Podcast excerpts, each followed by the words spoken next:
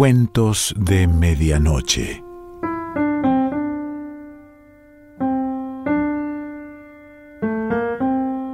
El cuento de hoy se titula Los caballos de Abdera y pertenece a Leopoldo Lugones.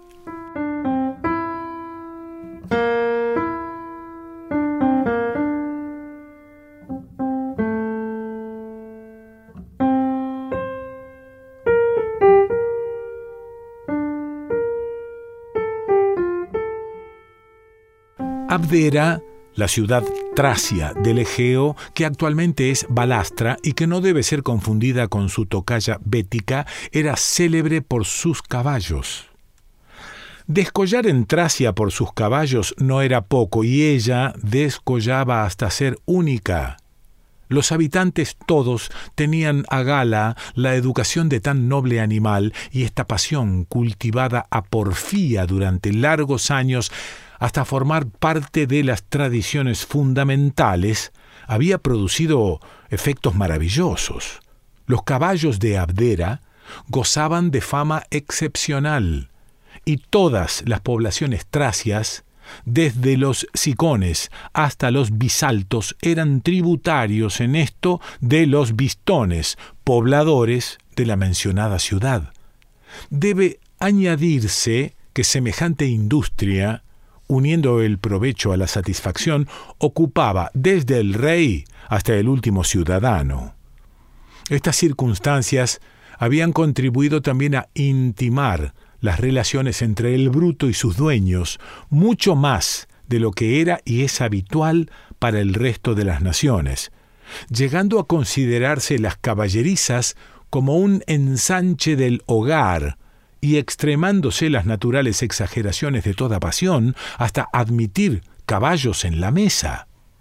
Eran verdaderamente notables corceles, pero bestias al fin. Otros dormían en cobertores de viso. Algunos pesebres tenían frescos sencillos, pues no pocos veterinarios sostenían el gusto artístico de la raza caballar, y el cementerio equino ostentaba entre pompas burguesas ciertamente recargadas dos o tres obras maestras. El templo más hermoso de la ciudad estaba consagrado a Anón, el caballo que Neptuno hizo salir de la tierra con un golpe de su tridente, y creo que la moda de rematar las proas en cabezas de caballo tenga igual proveniencia, siendo seguro en todo caso que los bajorrelieves hípicos fueron el ornamento más común de toda aquella arquitectura. El monarca era quien se mostraba más decidido por los corceles, llegando hasta tolerar a los suyos verdaderos crímenes que los volvieron singularmente bravíos, de tal modo que los nombres de Podargos y de Lampón figuraban en fábulas sombrías, pues es el caso decir que los caballos tenían nombres como personas.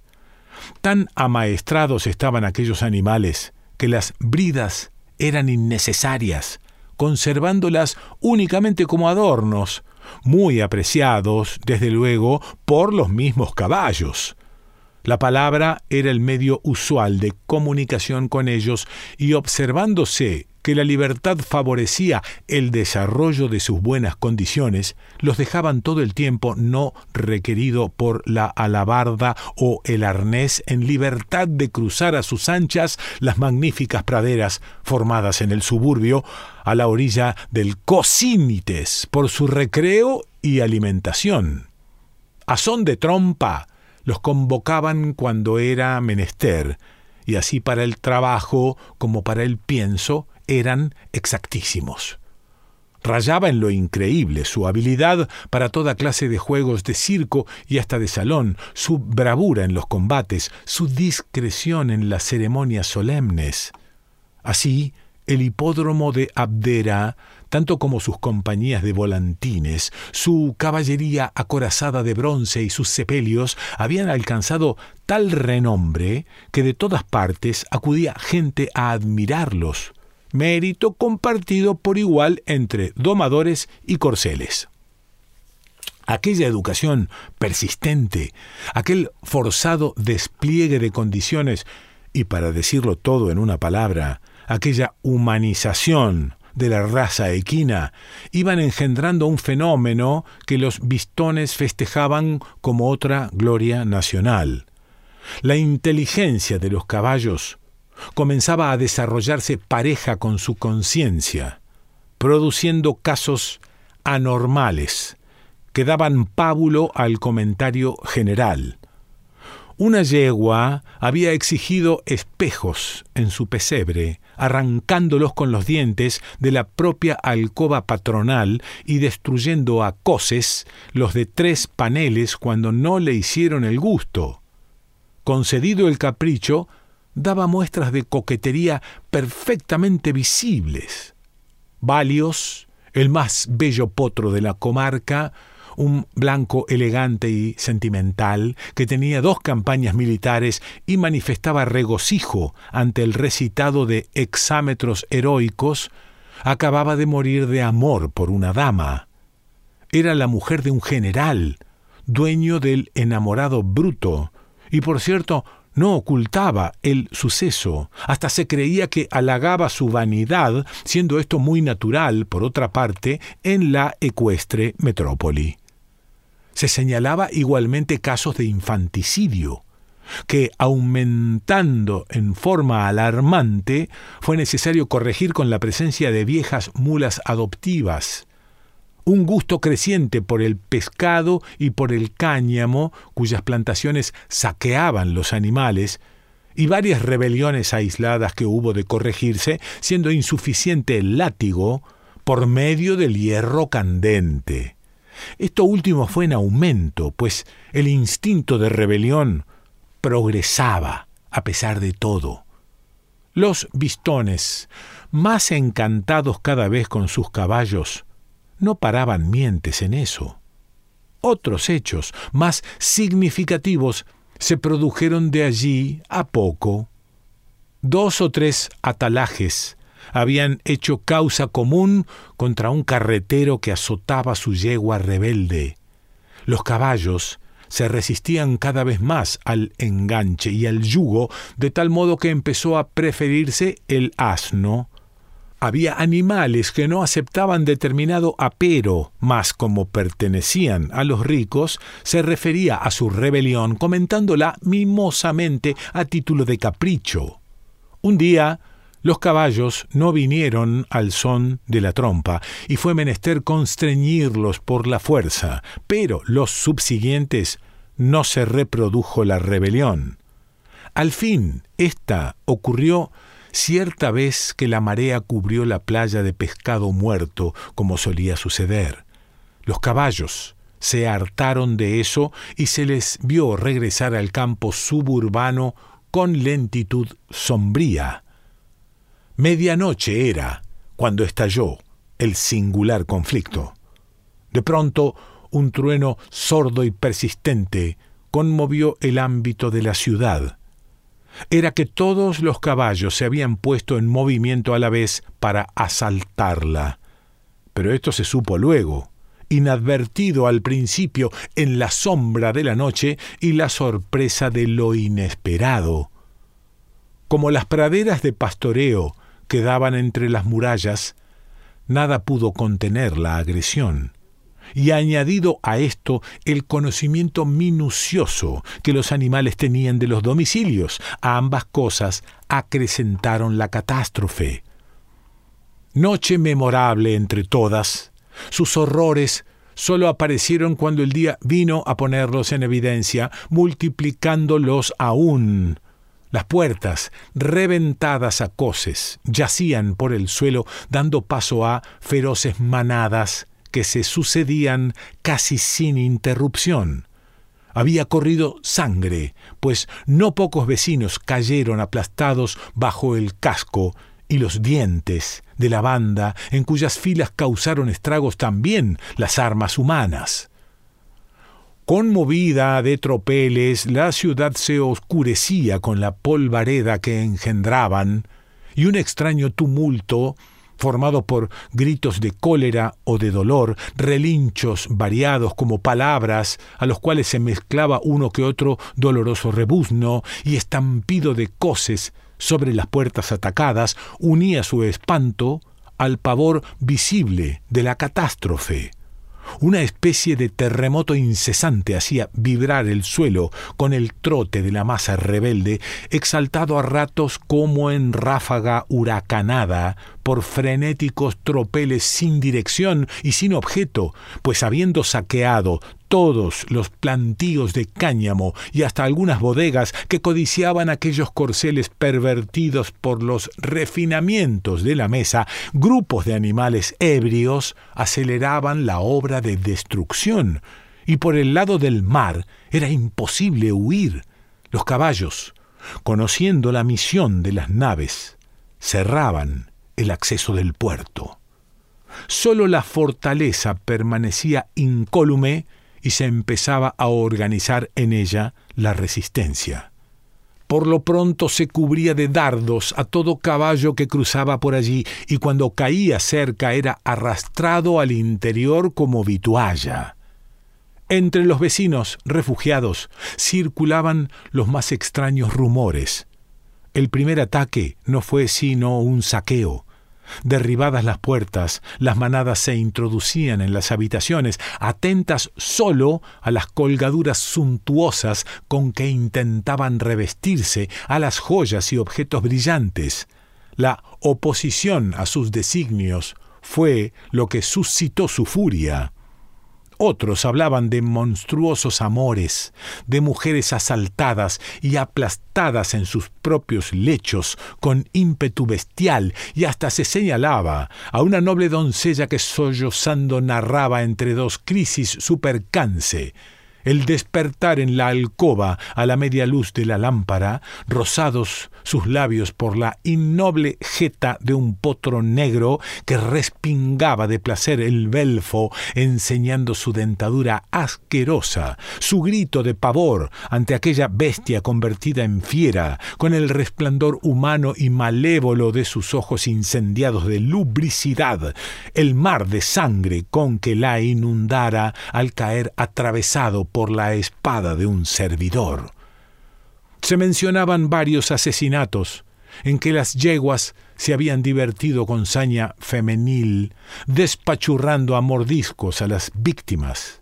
Los asnos habían sido exterminados y las mulas se sublevaron también, pero con torpeza inconsciente, destruyendo por destruir, y particularmente encarnizadas contra los perros.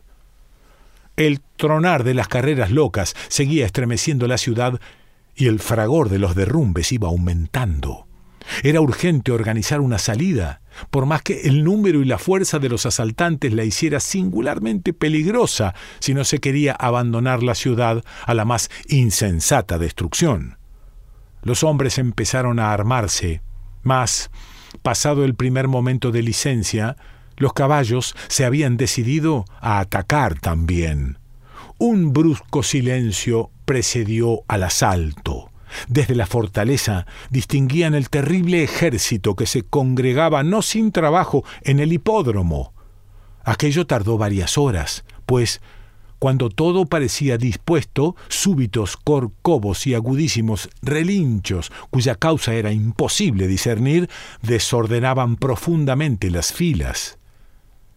El sol declinaba ya cuando se produjo la primera carga. No fue, si se permite la frase, más que una demostración, pues los animales se limitaron a pasar corriendo frente a la fortaleza. En cambio, quedaron acribillados por las saetas de los defensores.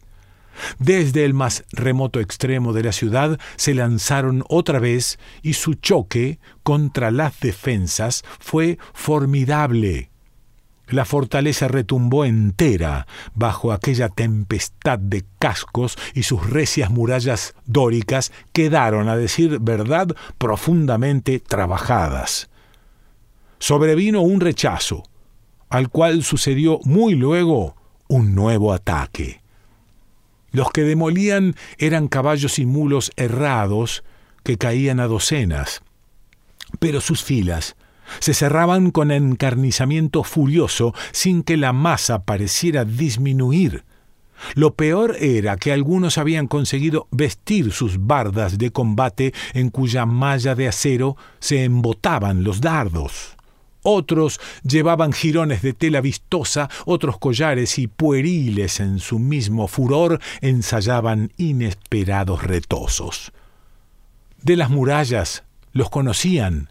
Dinos, Aethon, Ameteo, Santos, y ellos saludaban, relinchaban gozosamente, enarcaban la cola, cargando enseguida con fogosos respingos. Uno, un jefe ciertamente, se irguió sobre sus corvejones, caminó hacia un trecho manoteando gallardamente el aire, como si danzara un marcial balisteo, contorneando el cuello con serpentina elegancia, hasta que un dardo se le clavó en medio del pecho.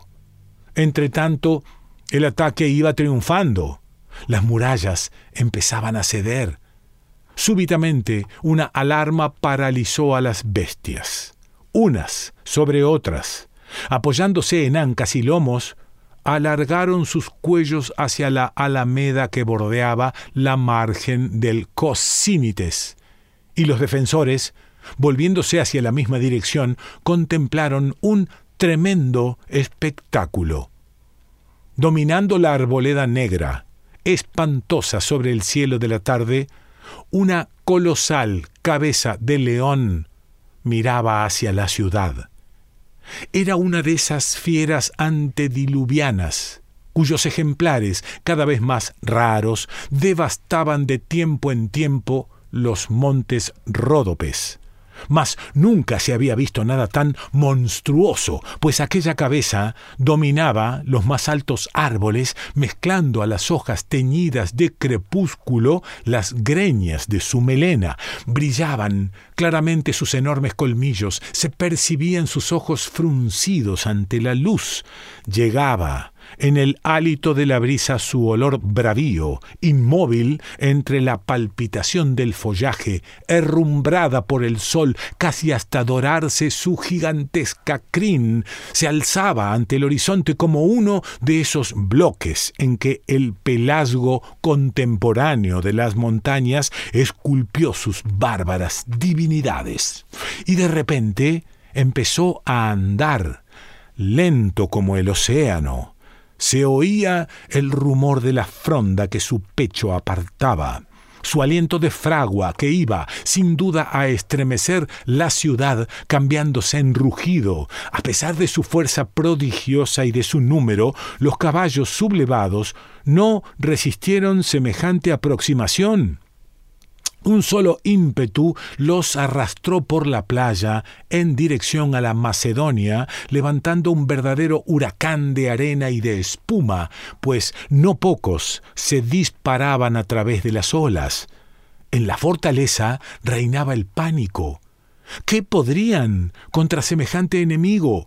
¿Qué gozne de bronce resistiría a sus mandíbulas? ¿Qué muro a sus garras? Comenzaban ya a preferir el pasado riesgo, al fin en una lucha contra bestias civilizadas, sin aliento ni para enflechar sus arcos, cuando el monstruo salió de la alameda. No fue un rugido lo que brotó de sus fauces, sino un grito de guerra humano el bélico a la ley de los combates, al que respondieron con regocijo triunfal los oyeyey y los oyoyoy de las fortaleza.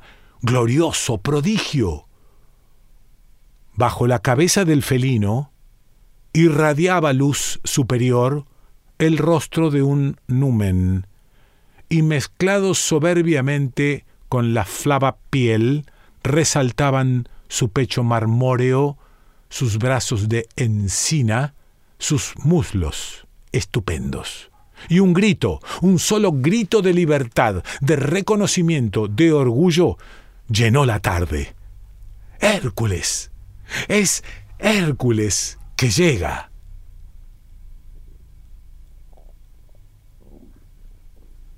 Leopoldo Lugones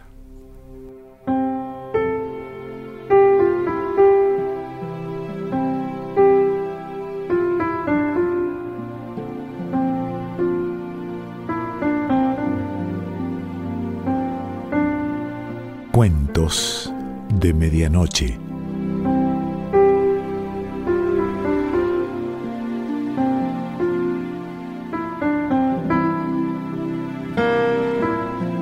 Selección Pancho Mondino. Idea y lectura Quique Pessoa.